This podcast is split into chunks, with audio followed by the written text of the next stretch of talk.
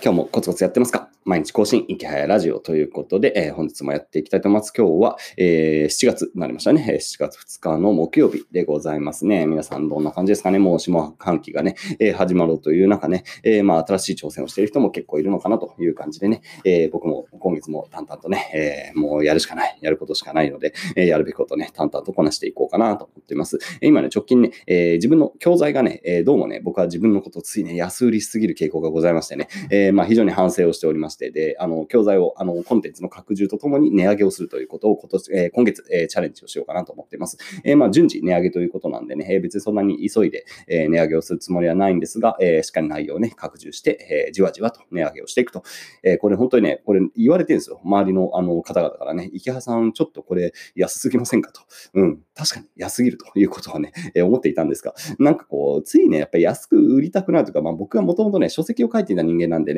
えー、なんかこう、書籍の市場になんかこう合わせたくなるっていうところがあるんですけど、まあ別にこう広くね、何十万本ね、えー、売るようなものでもないんで、もう少し、えー、専門的な教材ということでね、値段を上げてもいいのかなということで、えー、まあ値上げの2020年ということで、えー、新しいちょっとね、チャレンジをしようと思います。やっぱ値上げって怖いんですよ、正直。えー、やっぱ売れ行きがね、落ちる可能性も当然あるわけなんでね、えー、そこら辺のバランスっていうのはすごく難しいし、えー、なんかこう値上げをすると炎上したりするんですよね、よくね、えー、情報商材だみたいな感じでね、いやいや、こっちはもう正当なものを出してるんだけどな、みたいな感じでね、えー、やってるんですが、やっぱり炎上したりとかね、売れなくなる可能性があることを考えると結構リスキーなんですが、まあそれでもね、え、新しい挑戦としてね、え、まあ失敗覚悟でやっていこうかなということで、えー、頑張っていこうと思います。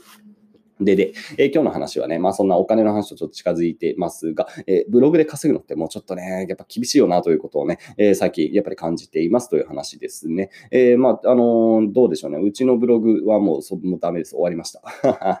もう終わってました。えなんか、なんとなくね、昨日ちょっとその教材の拡充もがてら、え自分のブログのデータを久しぶりに見てみたんですよね。もう全然更新もしなかったんでね、えもう全くそもそも放置状態だったんですが、データを見るとね、まあ悲惨ですね。え何が悲惨かというと、いわゆるやっぱ検索エンジンからのアクセスかな。あれがね、もう激減してました。え、うちのね、検索アクセスが一番多かった時は多分ね、2000のね、え、17年ぐらいなんですよね。で、あの頃は検索エンジンだけで、うん、多分80万人とか、え、月間来ていた月もあるぐらい、え、です。100万人は確か行ってないんですよね。まあでも、まあそのくらい、え、もういろんな人が検索して僕のブログにね、え、まあ何十万人という単位で来てくれたと。で、これがじゃあね、今どのくらいになってるかをね、え、まあ恐る恐るというかね、もう別にいいんですが、こうちょっと楽しみながら見てみたらね、なんと5000人になってました。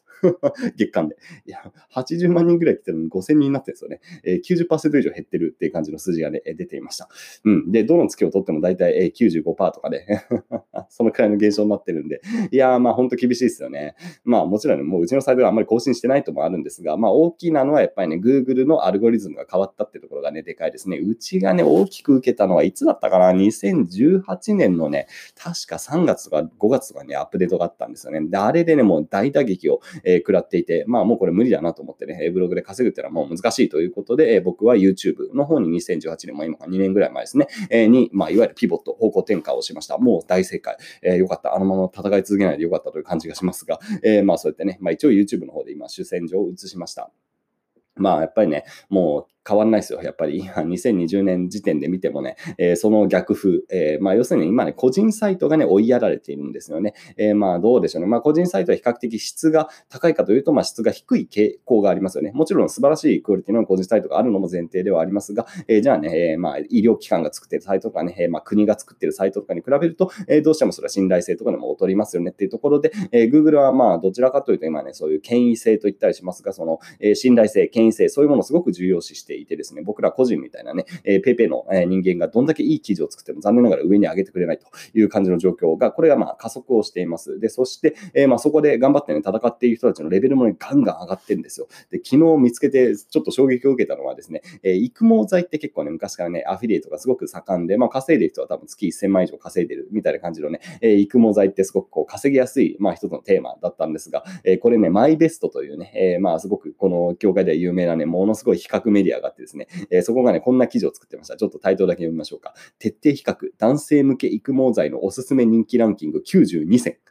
2020年最新版お、おすすめ人気ランキング92選って鼻水が今出そうになるぐらいびっくりするみたいな。で、しかもこれ、あの適当に92個並べてんじゃなくて、本当にこれ92個全部買ってるんですよ、編集部。買って、えー、テストをして、で、専門家の解説なんかがついてるんですよね。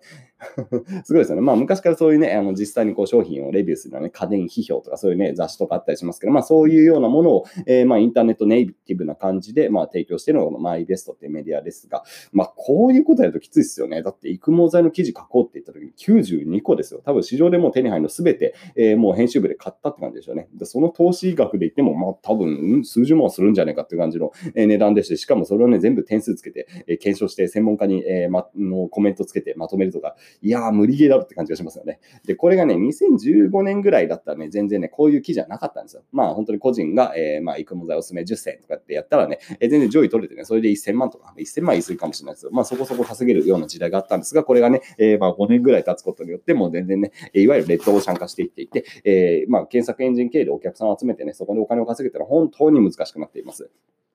まあでもね、まあ今もね、あの、なんだろう、お宝キーワードと言ったりしますが、なんかこう、こういうね、え大手のメディアの人たちが、ね、気づいてないようなね、えー、クエリと言いますが、検索キーワードもあるんですよね、中にはね。で、うちの、まあ、ブログなんかまだそういうのをね、じわじわ取っていて、まあ小銭ぐらいにはなってるものもあります。えー、で、うん、たまにね、こう、ポンとね、こうお宝キーワードで上がってね、で、それで収益が立つってことも普通にまだね、えー、あります。なので、えー、だからブログ稼ぐのはね、難しくはなってる。うん、難しくなってるけど、なんだろう、じゃあ無理かっていうとね、まあ無理でもないんですよね。まあ別にやろうと思えば確かにお宝キーワードとかはあるし、えー、攻め方次第ではまあ稼げる、えー、要するに検索エンジンからまだお客さんは集客ができるんですが、まあ、難易度は上がってるし、えー、それ結局ね、アルゴリズムがね、えー、変わるんですよ。えー、もう今だと多分1年になんか4回ぐらいなんか変わってるような気がしますね。えー、もうコロコロコロコロ変わってるんで、どんどん僕ら個人のブロガーっていうのはもう端っこの方に追いやられてるんで、えー、一瞬ね、えー、やった50万月稼げたって言ってもね、もうすぐね、あの来月にはなくなるみたいな、えー、まあそういう世界になっています、本当に。い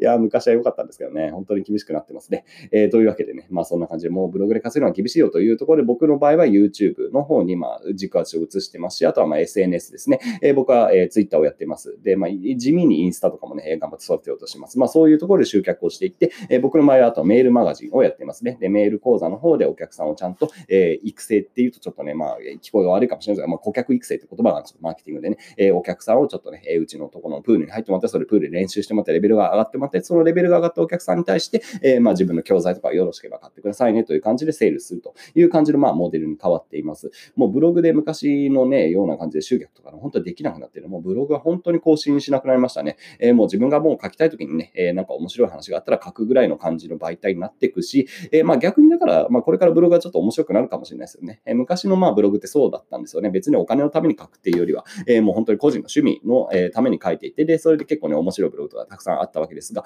えまあここがね、やっぱ5年ぐらいで、やっぱブログが金になるってことはみんな分かってきたんで、え専業でフルタイムでね、本当に人を雇って、え人、記事、本当何十万もかけてね、え普通に仕事で、え記事を作っている人たちがもうボンボンボンボン出てきちゃったんですよね。で、それで、えー、まあ、ある種、マーケットがもう出来上がっていった中で、えー、でも僕ら個人っていうのも追いやられていって、じゃあ追いやられた個人はどうなのかっていうと、まあ、かつてのね、またね、えー、趣味ブロガーに戻っていくというね、このね、胸熱なストーリー。まあ、僕はでも本当にそんな感じから、もうブログで稼ぐってことはもう現実的ではないんでね、まあまあまあ、案件単位とかね、まあ、ちょっと個別でね、えー、まあ、小銭稼げそうだなと思った時は多分やると思いますけども、これをメインに自家し寄せるっていうのはもうね、無理だなという感じで、えー、結局、ブログを書くのはいつかって言ったら、まあ、ネタとしてね、面白い記事が書ける時だけ書こうかなっていうぐらいのね、えー、感じになっていきます。本当に。えー、なのでね、本当仕事ってね、どんどん変わってきますね。僕はもともと2011年かなぐらいに、まあ、ブロガーとして独立をして、そこから、えー、ブログだけで多分、まあ、諸々関連収益も含めて言うと3億とか4億とかね、えー、そのくらい稼いでいますが、もうね、厳しい。もう難しいなと思ってるんで、最近は YouTube とかね、えー、SNS とか、まあそういうところに軸足をずらしてますし、まあ今後またね、えー、変わってくると思います。えー、まあおそらく VR とかね、AR とかね、まあそういうところでまた新しいコミュニケーション、あるいはコンテンツ配信のプラットフォームが出てくると思うので、えー、まあ何かね、こう新しいメディアが出てきたらそこにまた乗り換えていって、えー、もう YouTube で稼ぐのは難しいですとかっていうのは多分5年後ぐらいに言ってんじゃないですかね。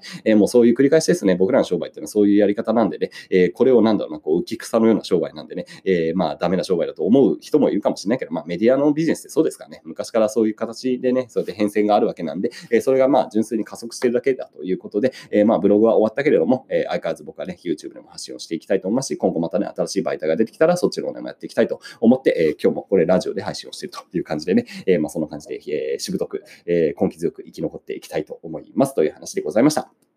というわけで、皆さんも何かね、えー、しぶとく、根気強く、えー、継続して、えー、そして変化をしていく、え、チャレンジをして失敗正直失敗をしていくということをちゃんとやっていくといいのかなというのがね、今日のまとめにしましょうかね。え、というわけで、え、今日はどうしようかな。草刈りは今日は暑いからいいか。え、お昼ご飯を買って、お魚を買って、え、のんびり暮らしていこうかなと思います。それでは皆さん、良い一日を。バイバイ。